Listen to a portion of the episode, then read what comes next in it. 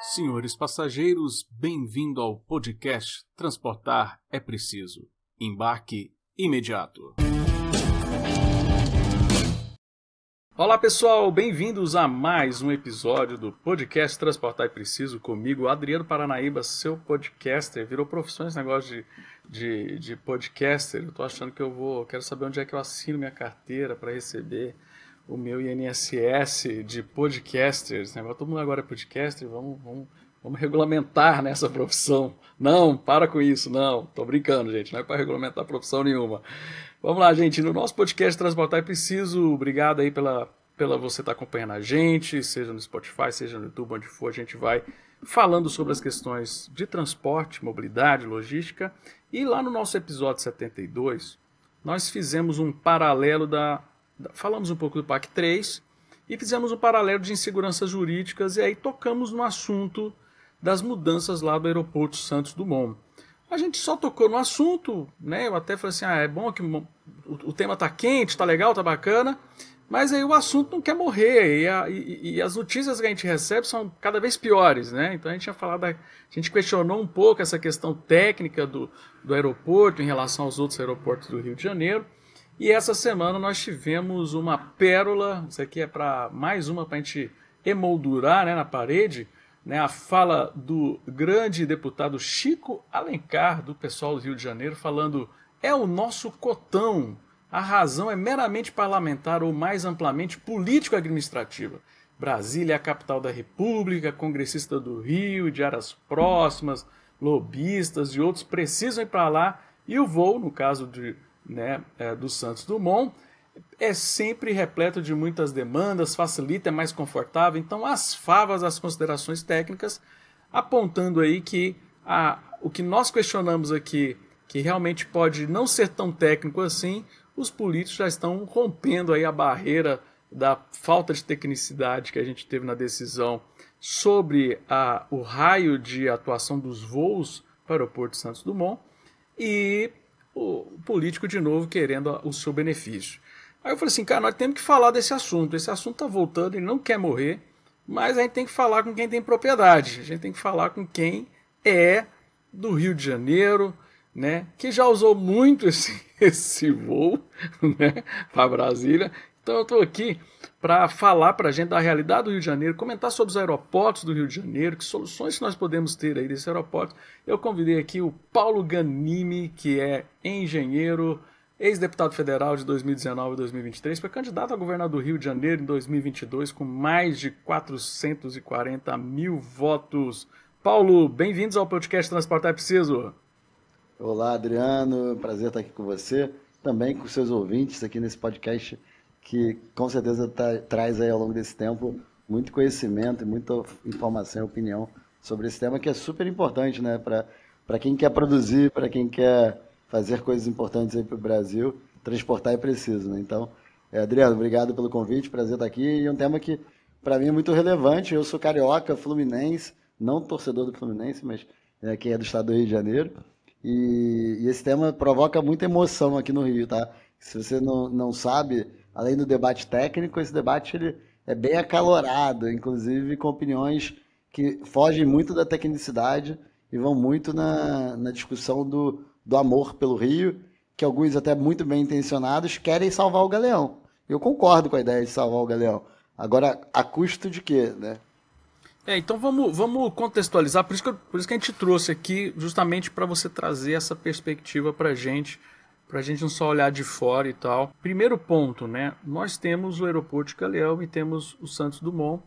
Ah, houve uma discussão lá atrás de começar a ter voos é, mais distantes, mais longos, com mais conexões no Santos Dumont, por uma questão de é, tecnologia dos aviões, conseguirem decolar em pista curta, essa, sempre rolou essa história, mas no final das contas, como é que foi esse desenvolvimento desses aeroportos? Como é que vocês, como é que você viu, no ponto de vista do carioca, do Fluminense, como você falou muito bem, essa relação entre esses dois aeroportos, né? Por que uma preferência por um aeroporto e por outro? Qual é a vantagem desvantagem local de usar um aeroporto, usar outro? Como é que funciona essa essa, essa realidade aí do Rio de Janeiro dos dois aeroportos? Antes da gente discutir na, na decisão dessa limitação de voos aí do, do Santos Dumont. Adriano, se a gente for lembrar, e até da música, é, é, a música. Caramba, deu. Do Tom deu Jobim. É, a música do Tom Jobim agora, ela fala de qual aeroporto? Do Galeão. Dentro de alguns minutos estaremos pousando no Galeão. Então, nunca teve uma relação romântica do Carioca com o Santos Dumont.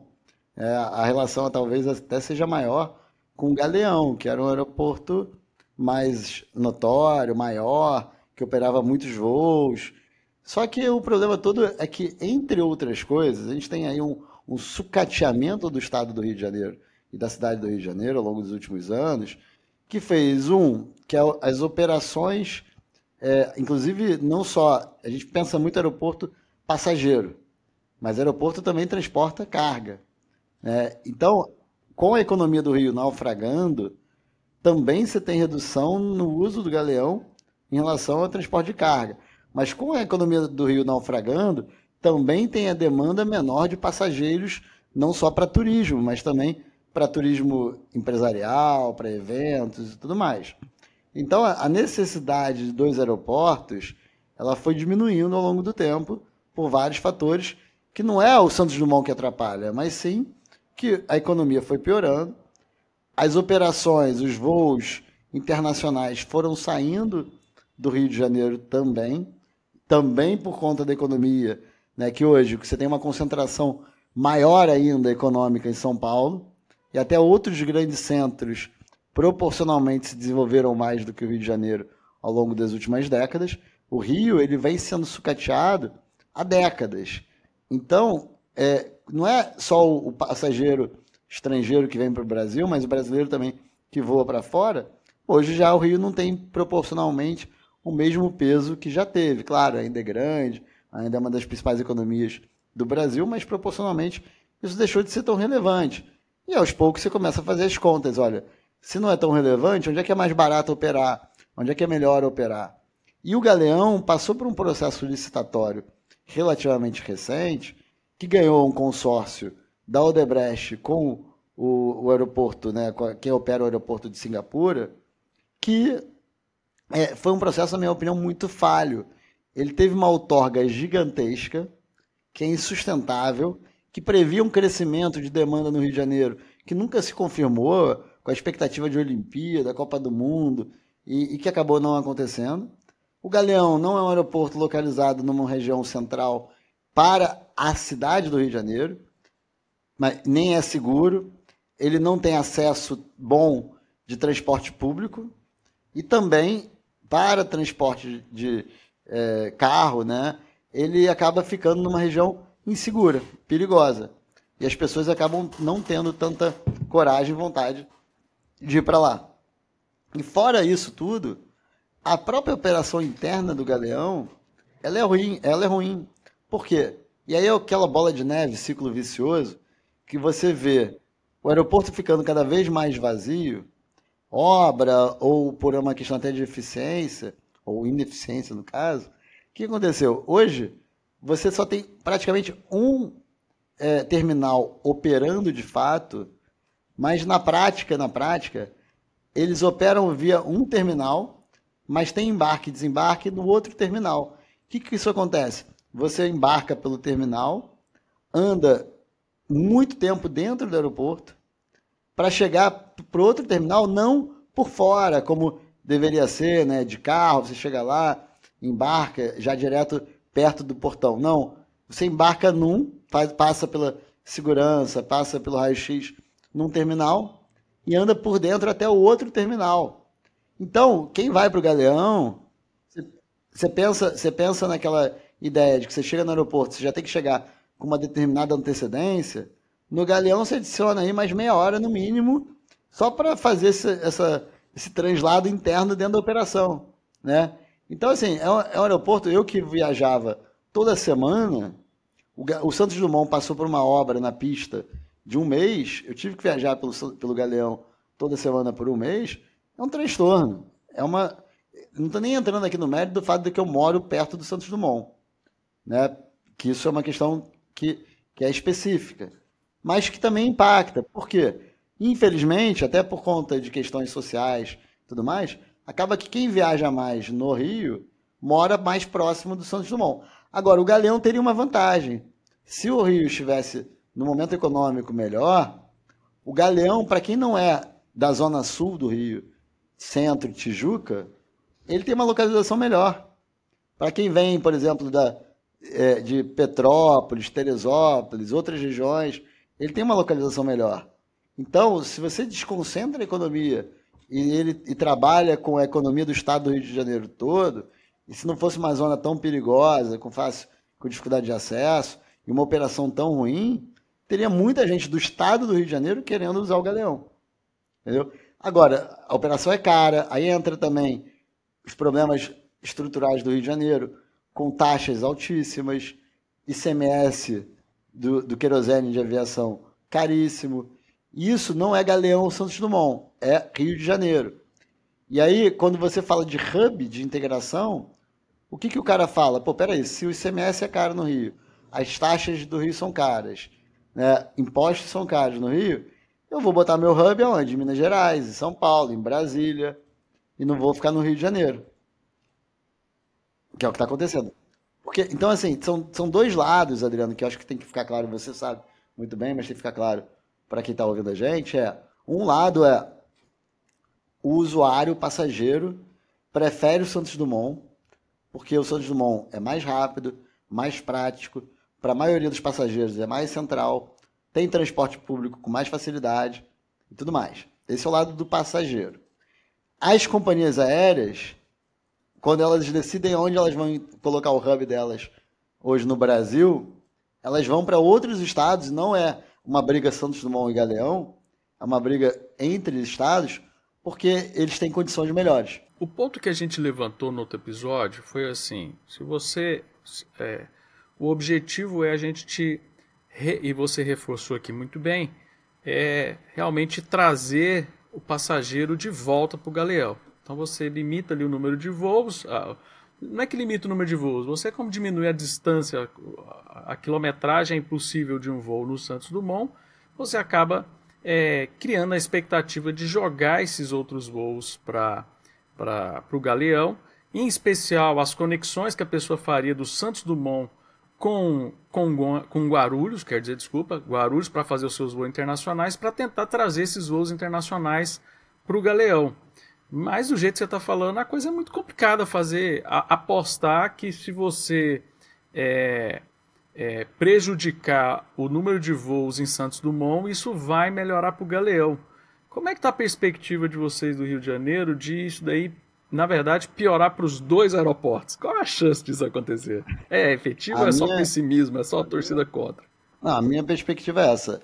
Adriano, eu acho até que se você for fazer uma conta de soma entre os dois, pode ser que a gente tenha alguns voos que migrem do Santos Dumont para o Galeão. Mas eu acho que no final das contas, o que a gente vai fazer é perder mais voo do Rio de Janeiro. Ou seja, não é nem um jogo de soma zero, tá?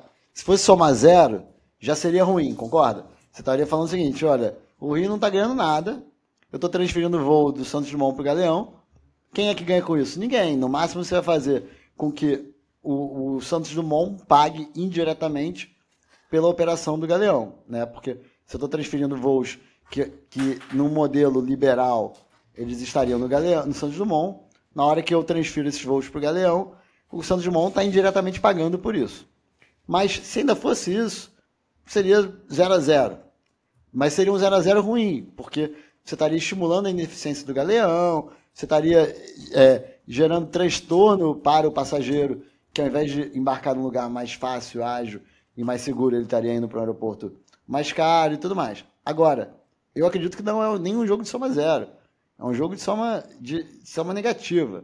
Né? Que a gente vai ter uma parte que vai transferir para lá e uma parte que vai se perder para outros lugares. E aí, mais uma vez, você vai precisar usar o Santos Dumont ou o Galeão como hub para fazer algumas, alguns desses deslocamentos. Como hub, não, como é, ponte aérea, né? Ponte aérea, não, escala, conexão, para fazer alguns desses deslocamentos. Então, assim, eu, a minha perspectiva com isso, ela não é positiva Inclusive, pelo menos foi o que foi anunciado. Algumas companhias já disseram que não vão operar dessa, dessa forma. Né? Então, o, o que vai acontecer é que no final das contas o Rio vai perder como um todo. o Santos Dumont não vai, não, o Galeão não vai ganhar tanto como acreditaria que ganharia, e o Santos Dumont vai perder muito mais do que se espera. Tem gente que argumenta, Adriano, que o Santos Dumont está sobrecarregado, o que não é verdade, tá? É, ele tem uma questão de, de operação complexa e que você poderia, inclusive, segundo técnicos, aumentar até o número de voos do Santos Dumont, reorganizando a agenda. Não é, não é simplesmente, ah, vai lá e aumenta. Não. Você teria que rever as escalas para você poder aumentar. Mas até o Santos Dumont hoje, ele teria capacidade de operar com mais voos. Não estou nem defendendo que precise de mais voos no Santos Dumont. Mas ele não está sobrecarregado, como alguns apontam. Ah, mas tem fila em alguns horários. É, tem fila, todo lugar tem fila. Né? A gente, qualquer, é... qualquer aeroporto do mundo tem fila, é normal. Fila, é até um sinal é. de que o aeroporto está bem sucedido, né? Que ele está tendo muita uhum. demanda, que ele está sendo procurado, né? Que Exatamente. as empresas estão querendo operar lá. Se você tem fila, é, Guarulhos, Congonhas tem fila, Guarulhos tem, tem fila, fila né? É, Atlanta tem fila, qualquer lugar do mundo o aeroporto bem sucedido tem fila. Aeroporto não tem fila, é aeroporto parado. Exatamente. Adriano, tem, tem uma coisa que para mim, o simbolismo disso é muito ruim também. É, o Rio de Janeiro vem sendo sucateado ao longo dos últimos anos, problemas de segurança aumentando, infraestrutura não melhora, obras que deveriam ter sido feitas não foram, inclusive algumas delas seriam teoricamente do legado olímpico, não foram executadas. E a gente agora chega lá e fala: olha, como é que a gente resolve um problema que foi criado pelo descaso do Estado do Rio ao longo dos últimos 30 anos? E é o Estado entre governo do Estado e prefeituras, e governo federal também. Mas assim, esquecendo a, a esfera que criou o problema, pensando o Rio de Janeiro, né? não estou falando a gestão pública só, todo o Rio de Janeiro criou um problema. E aí o Galeão não foi do nada, né? mas o do nada foi é, é primeiro aos poucos, né? depois de repente. O Galeão ele chegou num, num nível insustentável. Aí fala, opa, tem uma ideia mirabolante. O que, que a gente faz? Ah, vamos ferrar com o Santos Dumont para ver se vem voo para o Galeão. Mais do que é, o resultado final, a lógica por trás, como se chegou nisso, e até mesmo a cultura que se gera, é mais do mesmo do que o que é o Brasil hoje, do que é o Rio. É aquela questão de problemas complexos, com soluções simples e ruins, você ter aí uma lógica de que a gente não faz o que deveria ser feito, e aí de uma hora para outra alguém dá uma canetada e acha que vai resolver, e a gente não resolveu o problema de fato de origem, não responsabilizar os responsáveis, e para uma medida populista e simplista que ninguém estudou para ver o impacto. E chegou lá e falou: ah, não, vou, eu vou, vou resolver dessa forma. É, é, e assim, eu, eu hoje eu li, a gente está gravando aqui, recentemente aconteceu um atropelamento que gerou bastante comoção do Kaique Brito, ator da Globo, né, aqui no Rio de Janeiro. Ele está num estado bem delicado, espero que ele melhore. E eu vi um, um tweet, não sei se isso vai ser confirmado, que o prefeito do Rio falou que vai diminuir a velocidade daquela via. Ninguém ainda comprovou que o cara estava numa velocidade errada, que a culpa foi do motorista ou que a via estava na velocidade errada. Mas ele vai lá e fala: vou diminuir a velocidade da via. Por quê? porque tem apelo popular, porque é bonitinho, porque ele quer responder o que, que eu faço perante a opinião pública para um acidente triste, né, lamentável, espero que ele fique bem. Foi mais uma consultoria que ele teve do pessoal de mídia social dele do que dos técnicos de trânsito, né? exatamente, exatamente. Né? E é isso que a gente vê acontecendo com frequência. Você não tem estudo, não tem técnica, não tem preparo, não tem inteligência. Você vai lá e faz algo baseado justamente no clamor popular, na, na, na rede social, como você mencionou. Pode ser, até eu não teria nenhum problema, Adriano, se chegasse no final e os técnicos de trânsito falassem, olha, a recomendação é diminuir a velocidade da pista. Mas nenhum estudo foi feito. Eu votei ano passado, ano retrasado, numa comissão, algo similar por conta do acidente da Marília Mendonça, que foi um acidente trágico, triste, que bateu no, em cabos de, de alta tensão. E o, não saiu ainda até hoje, não tinha saído quando a gente votou, o laudo da perícia, a análise, o laudo não, mas a conclusão do caso. E estavam querendo votar, aumentar a distância entre os cabos de alta tensão e aeroportos. Eu não sei se é ruim ou bom, não estou entrando no mérito técnico. Mas o problema é que a votação não tinha mérito técnico. O problema é que decisões como essa não têm mérito técnico. A questão do Galeão Santos Dumont não é discussão técnica. Né? Agora, Adriano, eu sou liberal, eu sei que você também é. é eu não estou nem entrando aqui na discussão de que não pode ter algum tipo de limitação no aeroporto. Tá? Eu sei que tem modelos, a gente está falando aí de um, de um modelo que é muito concentrado, é uma concessão pública, né, que não é uma coisa, um, um liberalismo econômico é, absurdo, que você pode abrir aeroporto, fechar aeroporto, o investimento, o custo de entrada é muito alto. É, é um tema complexo. E eu não estou nem dizendo que não poderia haver em algum momento algum tipo de limitação para o Santos Dumont. Não é isso. Eu não sou radical a esse ponto, com discurso estritamente liberal, de dizer que, ah, não, é, tem que liberar geral, pode voar quanto quiser, e dane-se e tal. No mundo ideal, eu ia querer isso, tá? Se a gente estivesse no mundo ideal, acho que seria a minha, a minha defesa. Mas eu sei que tem modelos que funcionam. Mas assim, isso, mas assim, de forma bem, é, mas de forma bem pragmática, assim, Paulo, Guedin, oh, oh, oh, Paulo Ganimi. É, a gente. É, quais seriam os passos? Porque, assim, que nem você falou, o Rio de Janeiro é um, é um processo muito grande que a gente percebe de deteriorização da máquina. Eu acho que até é, é, é, difícil num local tão estatizado, com tantos problemas, a gente achar que a solução do mundo ideal do liberalismo, de liberar tudo, iria trazer algum, alguma mudança efetiva de curto prazo. A gente teria que fazer algum, algum procedimento para caminhar para isso. Como é que você enxerga que a gente poderia começando aí, mexendo nos especificamente na questão de aeroportos do Rio, mas se você quiser avançar para outros assuntos que, como você falou agora há pouco, é um assunto complexo, né? Ele demanda também a complexidade do entorno das outras coisas. Qual seria o caminho assim da gente ir consertando o Rio de Janeiro? Não sei se a gente poderia falar assim. Olha, para consertar o Rio tem muita coisa, se quiser. Inclusive eu passo aí meu plano de governo que eu apresentei ano passado para ser governador. Tem Lá tem é, várias coisas que deveriam fazer, mas não, mas brincadeira à parte, eu acho que começando pelo que pelo tema aqui em especial, segurança pública é a base de tudo, né? A gente está falando aí de uma de um sucateamento do Rio de Janeiro que passa pelo problema de segurança pública, tanto para o Galeão, as vias de acesso ao Galeão, como também pela fuga de dinheiro de empresas do Rio de Janeiro. E aí eu não estou falando, tem, você tem mentes e pessoas físicas que saíram do Rio de Janeiro por conta da segurança, mas você tem empresas que fecharam as portas porque elas operavam em lugares que não tinham segurança, condição de segurança. Então, se for pre precisar pensar no início do problema, passa pela segurança pública. Claro que segurança, não, não, não se enganem em achar que segurança pública é uma questão de polícia apenas. É polícia também, polícia é muito importante, né, de qualificar, melhorar, formar, é, remunerar bem, é, dar equipamento, tudo mais, criar procedimento operacional padrão. Tem todo um lado da polícia que precisa ser, ser feito, mas você tem um lado social, de moradia, que é um problema gravíssimo no Rio de Janeiro, que está muito relacionado ao problema da segurança. Né? As favelas, junto com a, a questão da, da ocupação territorial, tanto do tráfico e agora cada vez mais da milícia. Né? Tem um lado social de, do Estado estar tá presente.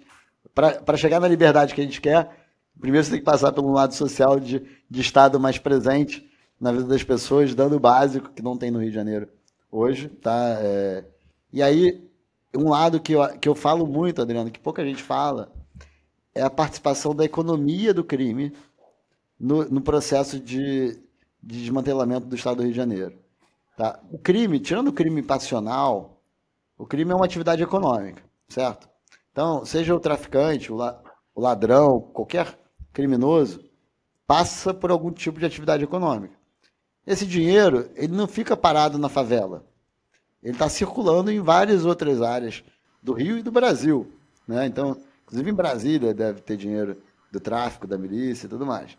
Como é que você evita Fala isso que, que você, derruba, seja... você derruba meu canal, velho. Você fala que tá dinheiro do tráfico lá lá na praça, lá dos Três Poderes, de um lado de ah, cada tá. lado. Aí você derruba Com meu canal. Né? Tá. Mas, Tudo bem. E, nos, não só na Praça dos Três Poderes, mas nos três poderes, tá? Nos três poderes. É, e, e, Adriano. Pronto, esse episódio é o último. Obrigado, pessoal. Foi bom participar. Né? Não tem problema. Esse é o último episódio aqui.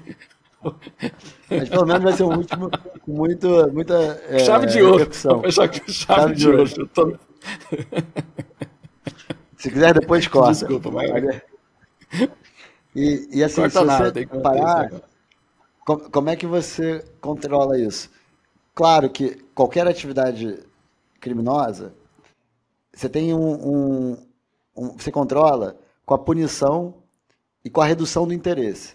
São as duas as duas linhas, né? Você deixa de fazer algo errado, por quê? Porque um a chance, o risco de você ser punido, e o outro é porque não é tão bom assim, tão interessante. Né? Ninguém vai, poxa, olhar lá, tem uma nota de um real, nem sei se existe mais, uma moeda de um real na, na carteira de alguém, você vai falar assim, pô, se eu for preso, ou minha reputação, a punição pode ser reputacional também, né? não, não só é, a prisão. Mas, pô, se eu for pego fazendo aquilo por causa de um real, eu não vou nem fazer. Quanto maior é a recompensa e menor é a punição, maiores os incentivos para a pessoa fazer isso. E o Brasil é o país da, da impunidade, né? E do, e do oba-oba. E o Rio de Janeiro, se o Brasil é o país da impunidade, aqui é a capital da impunidade, aqui no Rio. Então, assim, é, eu acho que parte do problema tá, está na, na, no controle do fluxo financeiro da atividade criminosa, para que ela se torne cada vez menos interessante. Né?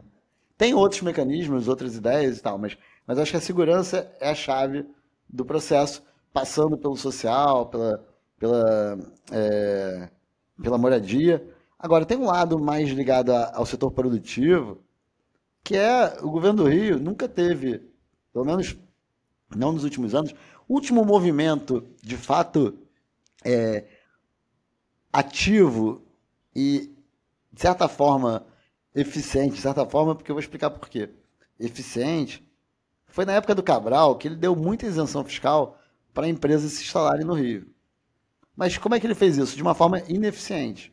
Por quê? Ele não, fe não fez arranjos produtivos, não pensou na cadeia, não pensou nada disso.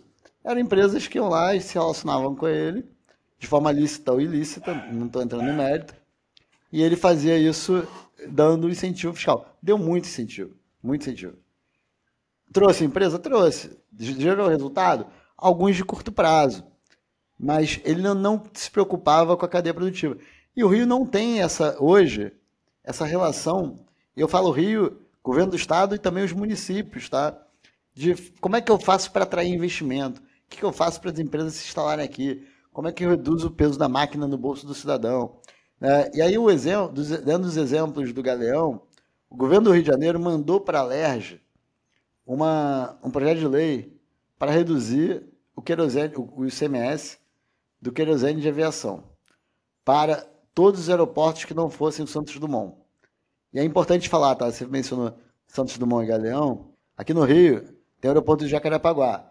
Ele só opera voos muito pequenos. Mas ele já está operando, por exemplo, Rio-São Paulo, por lá. Tá? Pequeno, pouca coisa. E qual foi a, a, o projeto de lei que o governo mandou? O governo mandou um projeto de lei que previa a redução do ICMS do querosene de aviação, exceto para Santos Dumont. Só que o governo mandou o projeto, a lei foi aprovada na LERJ, ela, ele demorou acho que 120 dias para regulamentar o projeto de lei. Que ele mesmo mandou. Cara, se você mandou o projeto de lei, você já devia estar com a regulamentação pronta. Não foi uma surpresa que um deputado foi lá e protocolou e foi aprovado de uma hora para outra. Você, não, você sabia disso. Foi votado rapidão e deu, e deu sorte. É, exatamente, deu sorte. Não, foi ele que mandou. Então, assim, a regulamentação já devia estar pronta. Ah, não estava pronta, mas demorou 120 dias. É, além disso, a regulamentação foi ruim. Foi um negócio, mais uma coisa, aquela coisa para falar para a galera, para jogar, né, para falar, ah, nós fizemos alguma coisa. Porque na prática não serviu para quase nada, inclusive só uma empresa aderiu ao programa. Porque não era automático, você tinha que fazer várias burocracias para aderir e tudo mais. Só uma empresa aderiu. Então, é o tipo de coisa que, poxa, você quer atrair empresa para cá, você quer criar um hub de, de aviação né, aqui no Rio, pô, eu tenho que conversar com as, com as companhias, eu tenho que reduzir o ICMS, taxas, né? Tenho que fazer outras coisas, tem que atrair empresas que vão usar também os aeroportos para operar frete. Cara, e, e, Adriano, uma coisa importante, tá? O Rio, além de aeroporto, tem portos, tem rodovias, tem uma posição central, tem um mercado consumidor, tá do lado de São Paulo, tá do lado de Minas, tá do lado do Espírito Santo também. O Espírito Santo não é tão grande do ponto de vista do mercado consumidor, mas assim, o Rio tem muita vantagem para as coisas estarem aqui. E mesmo assim não estão. É, você, você sai do. Você tem o Porto do Rio, tem o Porto do Açu, tem, tem o que não falta, tem o Porto de Angra, que não falta lugar aqui para você fazer a integração viária entre as malhas, os modais, para você usar o Rio como um hub, né? Então, assim, não faz sentido. Só que você precisa ter a mentalidade de atração de investimento, de pensar nisso como uma agenda e não como algo aí Deixa lá. Só que o político do Rio, o que, que ele quer na maioria das vezes, a maioria dos políticos? Ele fica pensando no voto de curto prazo. E isso não dá tanto voto assim no curto prazo. Que dá voto é dizer, estamos resolvendo o problema do Galeão, não vamos deixar fechar, não. E é mentira. É, infelizmente o Rio tem um problema que eu acho que a, a prioridade dos, dos, políticos, principalmente prefeitos e governadores, não é nem o voto, né? É não ser preso de novo, né? Então, assim, é, é, é, um problema muito grave aí, né? Do, de você ter esse envolvimento, né, infelizmente, com essas práticas, né? Mas o que você falou é essencial, porque, por exemplo, a gente fala de, de aeroporto, a gente pensa só na companhia aérea, mas, pô, tem aquelas empresas que fazem um lanchinho para servir no avião. Tem as empresas de papel para fazer os tickets. Hein? Então você tem uma indústria de serviços em torno de um aeroporto e esse ponto você falou, se não tem essa, o mínimo de segurança, porra, as, as companhias aéreas não têm nem o, a, a essa, essa, malha de empresas para atendê-las, né? Então, é o básico do básico, nós não estamos nem pensando aqui em integração logística que você falou de porto com aeroporto, com rodovia.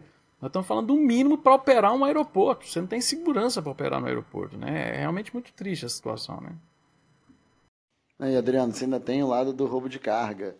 É, quando você pensa em vou usar o Rio como para ter a minha indústria aqui, ou para fazer integração com o porto, aeroporto, se eu chego com uma carga ali no aeroporto do Galeão e quero ir para o porto do Rio, eu não tenho segurança que a minha carga não vai ser roubada no meio do caminho. Né? Então, Caramba. você tem um custo. É um risco também. real. Ganime, é. é um risco real esse do, do caminhão sair do Galeão e ir para o porto e não chegar.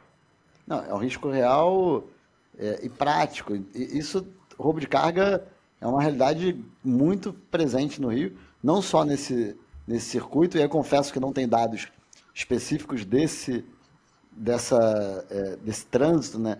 Galeão, Porto, Porto, Galeão, mas o Rio de Janeiro é hoje. Mas o roubo de carga é, é grande no Rio. Grande, enorme. Inclusive, aqui seguro no Rio é muito mais caro, impacta é, 20, 25% do custo de frete do Rio de Janeiro. Você falou da questão da moradia, né? Nós tivemos o exemplo da cidade de Medellín, que poderia servir para o Rio de Janeiro, né? O pessoal acha que o problema é a favela, né? O problema é a favela não integrar as pessoas e não ter a posse, não ter transporte, não ter mobilidade e tal. Então, depois o pessoal que acompanha a gente aqui no nosso podcast pode ver o caso lá. O nome não é muito bom, nem o nome nem o número, né? Comuna 13 é um projeto, né? Então, nem o nome nem o número é muito, muito agradável mas eles fizeram uma melhoria muito grande. Medellín, que foi considerada a cidade mais perigosa do mundo, né? O, é, o, tráfico, né? o cartel de Medellín, famoso por lá, eles fizeram uma justamente isso que você acabou de falar, da dignidade, de inserir as pessoas como sociedade participante, a favela realmente as pessoas deixar de ser um local do crime, do tráfico, para ser realmente onde as pessoas vivem, onde as pessoas moram, e isso reduz muito a segurança, né, Paulo? Não, isso. Na verdade, na verdade, Adriano, isso é a realidade. Só que é uma parte da realidade, né? É, hoje, hoje não, mas a favela é onde as pessoas moram, vivem, uma parte re relevante da população do Rio, trabalhador, e as pessoas são, são trabalhadoras, né? E até uma coisa que eu ficava chocado, que quando eu, eu morei fora cinco anos, eu, e, eu conversava com as pessoas lá de fora, os estrangeiros, eles tinham uma ideia que a pessoa que morava numa favela era uma pessoa desocupada, uma pessoa que não trabalhava, era uma pessoa que não produzia. E eu tinha que explicar, não, favela, as pessoas trabalham muito, não é um lugar de gente desocupada. Agora, falta o outro lado, né? A pessoa trabalha muito, mas você não tem ali condições mínimas de segurança, de saúde, de educação. O Adriano, aqui no, na Rocinha, que é uma favela no meio da zona sul do Rio, ela teoricamente é uma das favelas das maiores do Brasil, ela é super conhecida, ela tem várias regiões dentro dela, vários, é, ela é subdividida, né, em bairros quase, e ali dentro você tem gente que tem uma condição boa, né, relativamente boa, mas tem um índice de tuberculose altíssimo. Muito alto. Ali. Não é numa favela isolada, numa favela na, no subúrbio ou numa, num bairro mais humilde. É uma das favelas, numa das zonas mais nobres do Rio de Janeiro. Você tem gente morrendo de tuberculose. Então, é, é a realidade do, do, do Rio ela é muito complicada. Né? É, não, não dá para colocar todo mundo no mesmo potinho, nem na mesma comunidade. Né? Você tem gente que, tem, que, que vive parecido, você tem distorções dentro de uma realidade. Imagina quando se compara o Rio de Janeiro como um todo. Então é, é um tema muito difícil. Moradia é um tema muito difícil. Você falou sobre é, título de posse, eu, é uma das minhas teses também, de você dar, principalmente para aquelas favelas que estão mais constituídas e mais é, definidas, você fazer o. dar o título de posse, trabalhar para isso. A gente tem visto isso sendo feito até pelo próprio Zema em Minas, por exemplo. Né? É um trabalho que demora muito, demanda muito trabalho, é, é aos poucos, mas tem que ser feito. Isso você consegue resolver parte do problema de, de habitação, você dá dignidade para aquela pessoa, aquela pessoa tem, consegue ter acesso a crédito mais barato, consegue acessar crédito tanto para a própria vida pessoal, mas também para abrir um negócio, mesmo que seja um negócio pequeno. Então você começa também a, a fazer a economia gerar é, pelo simples fato da, da burocracia estar tá funcionando a favor daquelas pessoas. Né? Agora, é claro, tem, tem, tem algumas regiões, alguns lugares, que não adianta você dar título de posse para a pessoa, porque ela não vive numa, num lugar já urbanizado. Você tem uma necessidade de controle de crescimento, expansão de algumas favelas. Você tem a questão do transporte urbano, da mobilidade urbana, que precisa melhorar, que é, em parte, ou grande parte, a origem das favelas é por culpa da falta de mobilidade urbana. Né? Então, é, e aí vira um ciclo, vira um ciclo vicioso. Né? Você tem dificuldades logísticas por conta disso e vice-versa. Então, assim, é um tema complicado, mas que tem solução. Tem solução Acho que a solução não é simples. Eu até costumo dizer que quando você pensa saúde e educação, dentro dos temas principais, né, quando a gente fala de o que, que o Estado deveria estar fazendo, saúde, segurança, educação, saúde e educação, a gente sabe o que fazer, a gente tem recurso para fazer, e a gente faz mal feito por falta de vontade política. Quando você entra na segurança, quando você entra na questão do, da habitação, não é tão simples assim requer muito dinheiro, requer uma, uma cadeia integrada de soluções. Né? Porque, por mais. É claro que se você tem uma criança que mora num lugar que tem tiroteio todo dia, ela vai ter problema na escola. Impacta, impacta a educação claro. dela. Mas se a educação qualquer dela é pessoa. boa, qualquer pessoa. Mas se a educação dela é boa, se ela está num lugar, numa escola boa, o impacto é menor. Então, quando eu vou lá e resolvo o problema da Secretaria de Educação, quando eu falo Secretaria de Educação no, no sentido amplo, das escolas, né, da didática e tudo mais, eu diria que você está resolvendo 70% a 80% do problema da educação. Na saúde, parecido. É claro que se, você fizer campanhas de conscientização, você vai contribuir com a saúde. Se você melhorar a, o saneamento básico, você vai contribuir para a saúde. Mas se eu melhoro a rede hospitalar, se eu melhoro o acesso a tratamento, você resolve 60%, 70%, 80% da saúde. Segurança não. Eu posso ter a melhor polícia do mundo, que eu não vou resolver todos os problemas de segurança do Rio de Janeiro.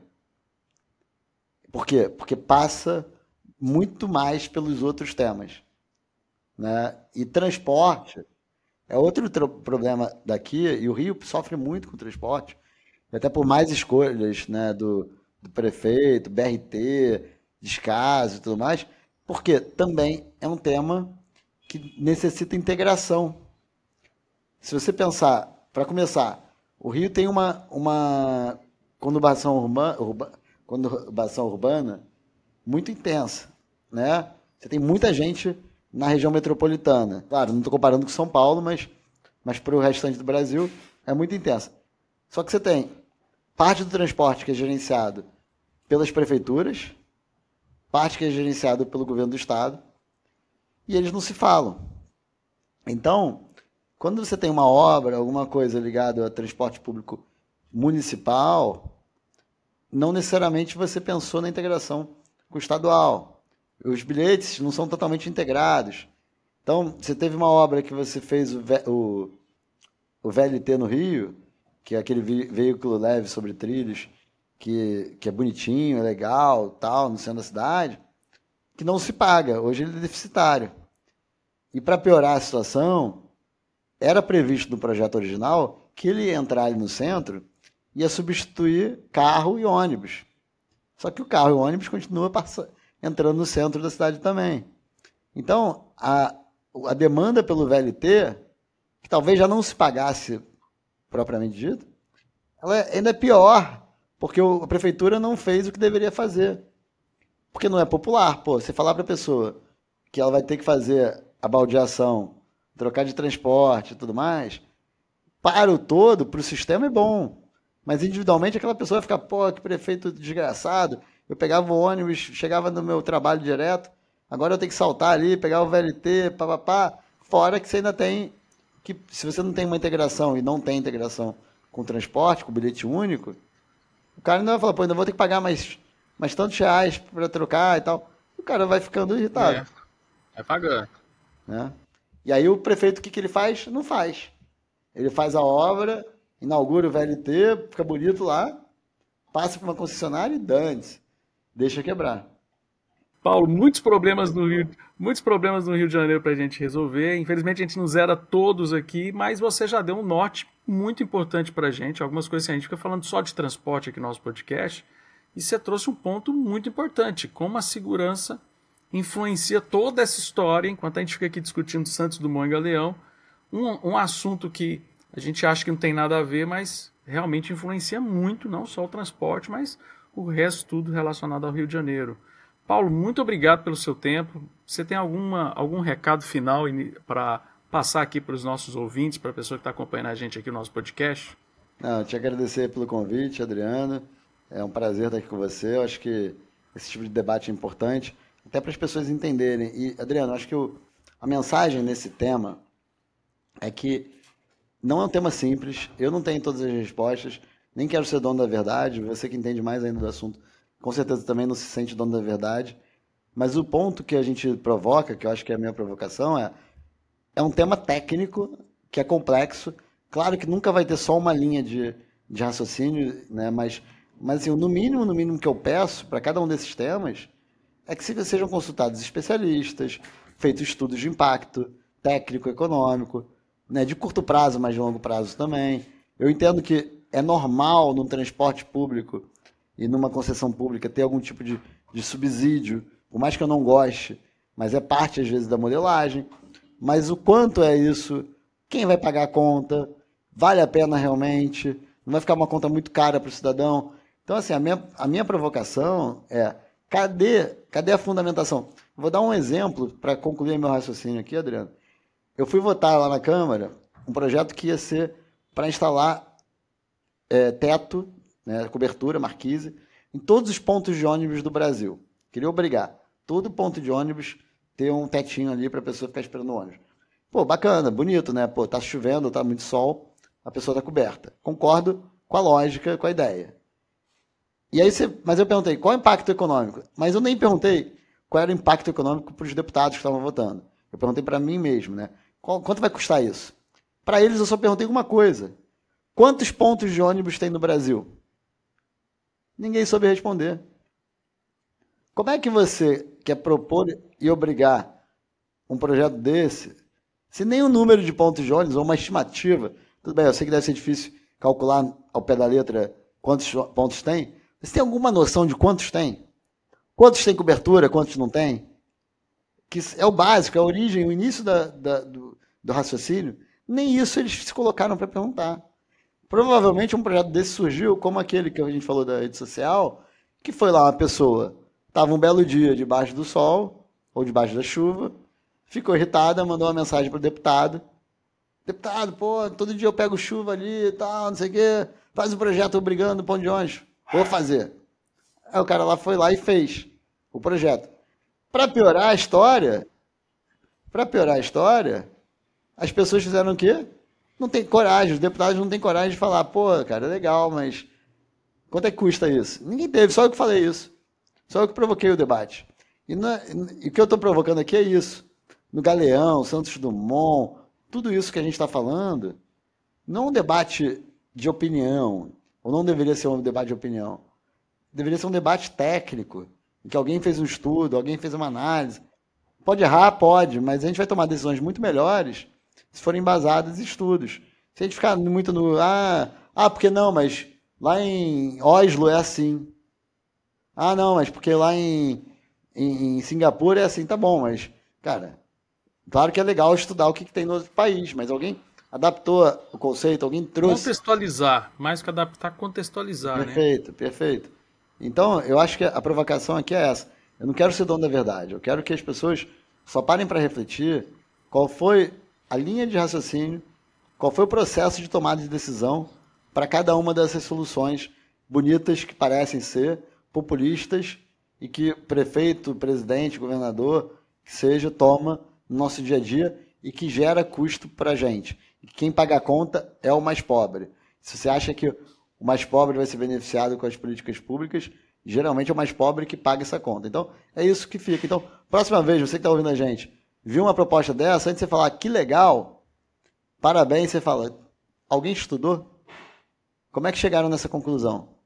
Ah, teve um estudo da universidade tal, teve um estudo do Adriano Paranaíba, aí tudo bem, você fica tranquilo. Agora, se foi só porque alguém sugeriu na rede social, cara, pense bem e, e, e vá atrás dessa informação antes de você malhar ou elogiar alguma solução dessa.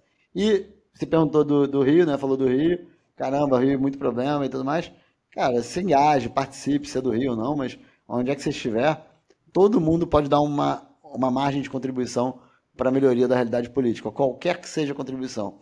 Se você fizer alguma coisa, você vai estar fazendo muito para melhorar. Então não fique parado, qualquer que seja a sua contribuição, contribua de alguma forma. Pode ser no debate, pode ser com dinheiro, pode ser apoiando alguma coisa, mas participe. Perfeito. Conclusão do episódio: a gente torce por um Brasil de estudos ruins. Porque nem estudo a gente tem ainda, né? Então, se a gente é evoluir, se a gente evoluir como país, a gente vai ter um país de projetos ruins. A gente não tem nem projeto ainda. Então, é, é, é duro escutar isso, né? É duro a gente, é duro a gente é. ver isso, né? Mas é, infelizmente. Não faz o projeto e ninguém, depois de 5 anos, 10 anos, dependendo do projeto, para para analisar também se foi bom ou se foi ruim. Né? Isso. Essa é outra a etapa. A ação de políticas públicas está longe ainda, né? De fazer.